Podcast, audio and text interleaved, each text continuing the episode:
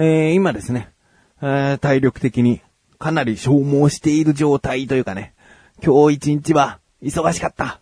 えー、あのー、休日ではあったんですけど、あのー、仕事がね、ない日だったんですけれども、この番組で前回ぐらいに言いましたけれども、ホームパーティーだったんですね。えー、我が家にですね、人を招いて、で、料理をおもてなしして、で、楽しむという、ホームパーティーをしたんですけども、ホームパーティーしたことがある人、主催、主催側としてね、したことがある人だったら悩むと思うな。うーん、料理ってどれくらい作るのっていうさ、うん、わかんなくね？居酒屋とか、そういうちょっとしたご飯屋さんだったらお店の人に任せてさ、何人前の、えー、コースでみたいなことで簡単にね、あのー、終わることなんだけどさ、やっぱりホームパーティーだとさ、どんぐらい作るっていうね。えー、で、人数が2、3人だったらまあ見当つくじゃん。あ、ちょっとこれ多めかなとか少なめかなっていうのはわかるじゃん。だけどね、今回来たのが大人8人、子供4人っていう、想像つきにくいんだよね。例えばさ、焼きそばをもう2キロ作りました。はい、おしまい。それは簡単だよね。うん、でもホームパーティーだから、その品数、それなりに用意したいし、で、それなりに品数用意した上で、それぞれどれぐらい用意すればいいのじゃあ、一口二口でいいの？って言ったらそうじゃないでしょ？ある程度こう、美味しかったら食べてもらえるわけだから、あの、数をね、用意しなきゃいけない。ああ、難しいなと思ってね。えー、まあ、神さんにもね、とても協力してもらってね、なんとかこう、今日一日を終わろうとしているわけなんですが、その具体的な話をですね、タイトルコール後にしたいなと思います。ということで、また、でも本パーティはしたいと思っている自分がお送りします。菊師匠のなかなか向上心。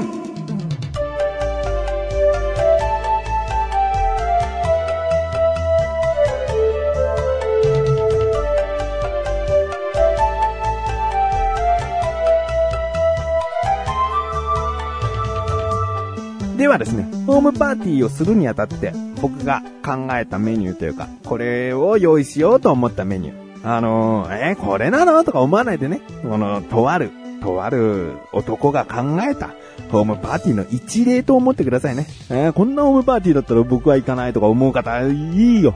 いいよ。しょうがない。僕の精一杯だから。うん、聞いてください。まずですね、餃子。餃子をたくさん作ろうと思って。俺やっぱりさ、お肉好きな人もさ、いいしさ、あのー、ご飯がなくても餃子って結構いけるでしょ。ね。えー、餃子。そしてたこ焼き。たこ焼きは、あの、パーティーの中心というかさ、あの、やっぱりみんなの前で焼くっていう感じが、パーティーらしさ出るじゃん。うん。料理をボンボンボンボン置いていくよりも、その、たこ焼きはなるべく自分じゃない他の人に作ってもらおうと思ってて、でもその、パーティーが進んでる中でもずっと作っている、こう、なんかライブな感じね。うん、まだ料理はいっぱいあるよっていう感じっていいでしょだからたこ焼き。そしてね、ローストビーフ。これはですね、神さんがこう、ホームパーティーしたいって言った時に、じゃあ作るよって言ってくれたものなんですね。えー、まあ、もっといいお肉を買えばね、もっと柔らかいローストビーフできたと思うんだけど、そこまで、うん、高級なお肉は手に入らずですね。えー、そこそこのもも肉を使ってですね、えー、ローストビーフを2塊分、えー、作りまして。えー、ローストビーフ、そしてですね、チキンライス。このチキンライスがですね、えー、2合分なんです。たった2合かな？え、多いのかな？え、わかんないよね。でもね、2合分。これは、あの、チキンライスの元っていうのが、その、とあるね、神さんが最近ハマっている、こう、出汁とかをこう、メインに取り扱ってる専門店みたいなのがあって、そこで、その、炊き込みご飯のようにこれを入れて炊くとチキンライスできますよっていう元があるの。で、これが美味しそうだっつんで、買ってきたんですね。えー、このチキンライス2号。そしてですね、えー、ここからですね、今回参加する大人8人のうち、僕の友人っていうのは4人いるんですね。で、4人いて、2人には、あのー、会費として、えー、物で、えー、参加してもらおうと思ってですね、1人にはお寿司を3000円分買ってきて、と。もう一人にはケーキを3000円分、っていうか3000円前後のケーキ買ってきてっていう風に言ってて、なのでお寿司とケーキがあるわけです。で、お寿司3000円分っていうと、一皿100円の2つ入りだから、60貫になるんだよね、大体。うん。だからお寿司60貫。うん。そしてケーキワンホール。大きいやつかな。まあ普通のケーキ屋さんで売っている中での一番大きいサイズのケーキ。1個。ね。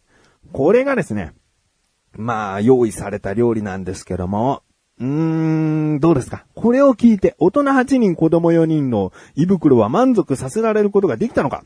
ね。えー、そしてどれぐらい用意をしたのかっていうことなんですけども、まず餃子は135個作りました。うん。で、たこ焼きは75個作りました。ローストビーフはさっき言ったように2塊分ですね。グラムで言うと、でも、え、600いかないぐらいですね。600グラムいかないぐらい。えー、そしてチキンライスは2号で、お寿司は60貫、ケーキ1ホール。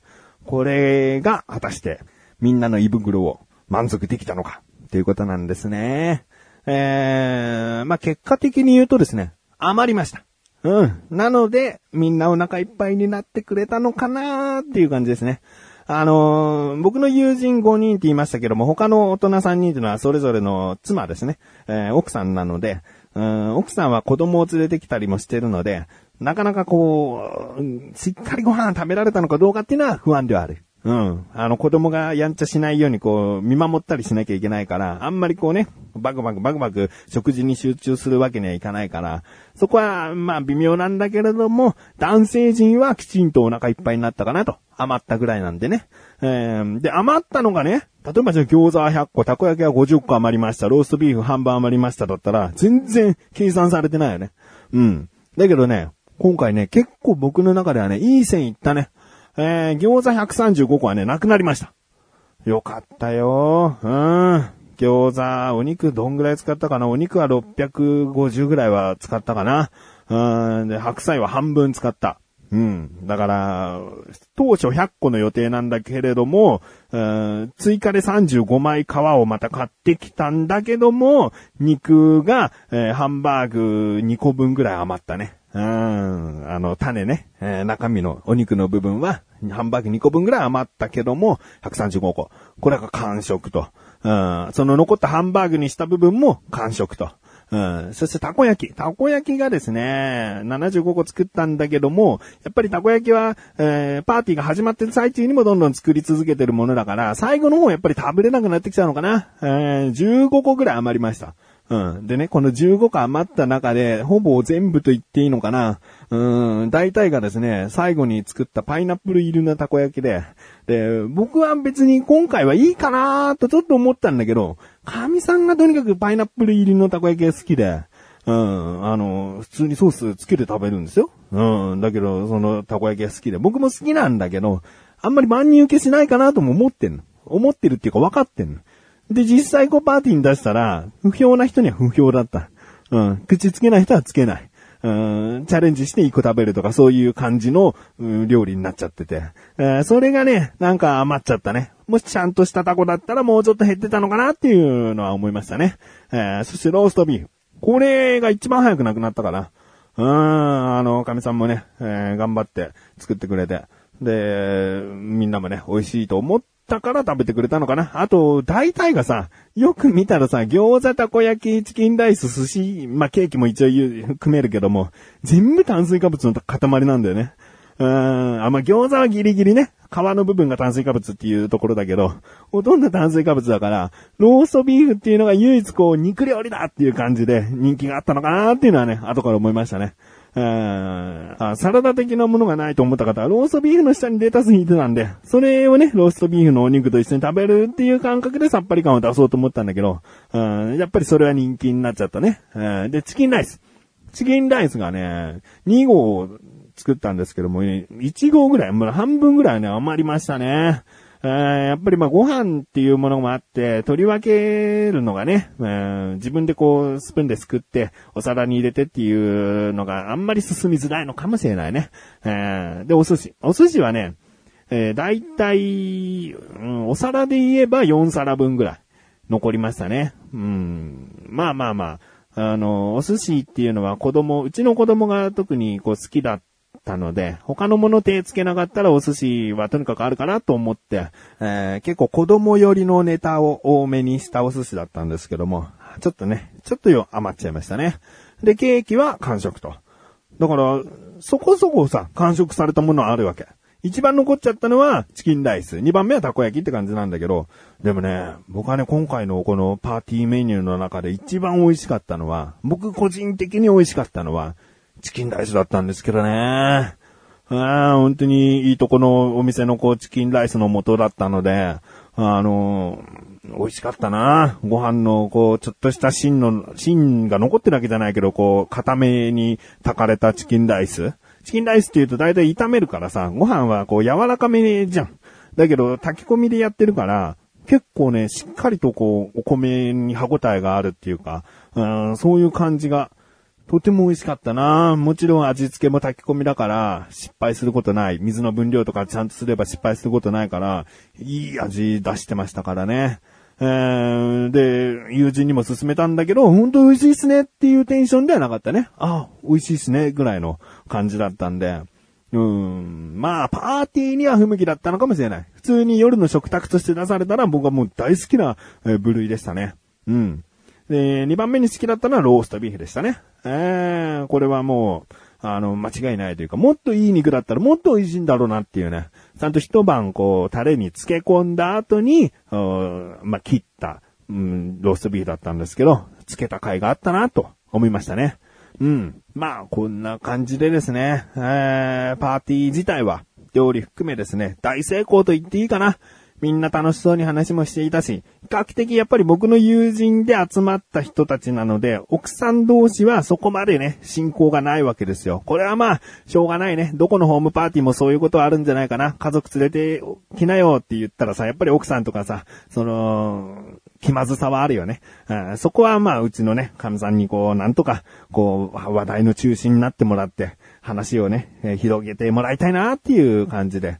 でも、つまんなそうにしてる人はいなかったし、子供同士はね、すぐに仲良くなるというか、うん、仲良くっていうか、まあ、おもちゃがあればね、えー、とにかく楽しめるっているしね。うん、大成功でいいのかなと思ってますよ。うん。これからですね、ホームパーティーをしようとか、えー、したいなと思っている方、ぜひ参考にしていただきたいね。うん、得意げじゃないよ。得意げじゃないし、今回のメニューは、なんて言ったって炭水化物多すぎだなと僕は思ってますから、もうちょっとさっぱりしたようなものとか、えー、お肉料理的なね、ものとか、えー、なんかそういうものもちゃんと充実させなきゃなっていう反省点はあります。うん。ただみんながお腹いっぱいになったらいいなっていう部分ではクリアしてるかなと思いましたね。えー、で、肝心なですね、この炭水化物だらけのパーティーですね。僕は何を食べたのかというとね、えー、餃子もたこ焼きもローストビーフもチキンライスも寿司も、うん、食べました。えー、ケーキは食べなかったけど。食べちゃうよ。あんなにだって美味しそうなものいっぱいあってさ、チキンライスだってね、あの、美味しそう、美味しかったって一番しちゃったでしょ？もう食べちゃったとこで言ってるようなもんだよね。言ってるんだよ。食べたんだよ。えー、1ヶ月ダイエットをしている僕がですね、食べちゃったんですよ。朝測った体重、そしてこの収録に挑む直前の体重、0.9キロ増えてました。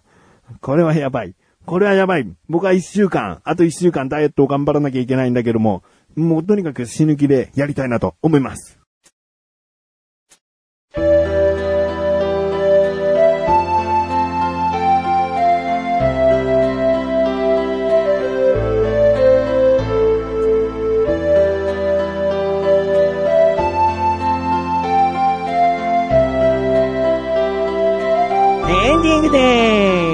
そしてすぐお知らせです。このなだらかご女子が配信されたと同時に更新されました、菅井菊池のコンビニ侍。こちらが第16回ですね。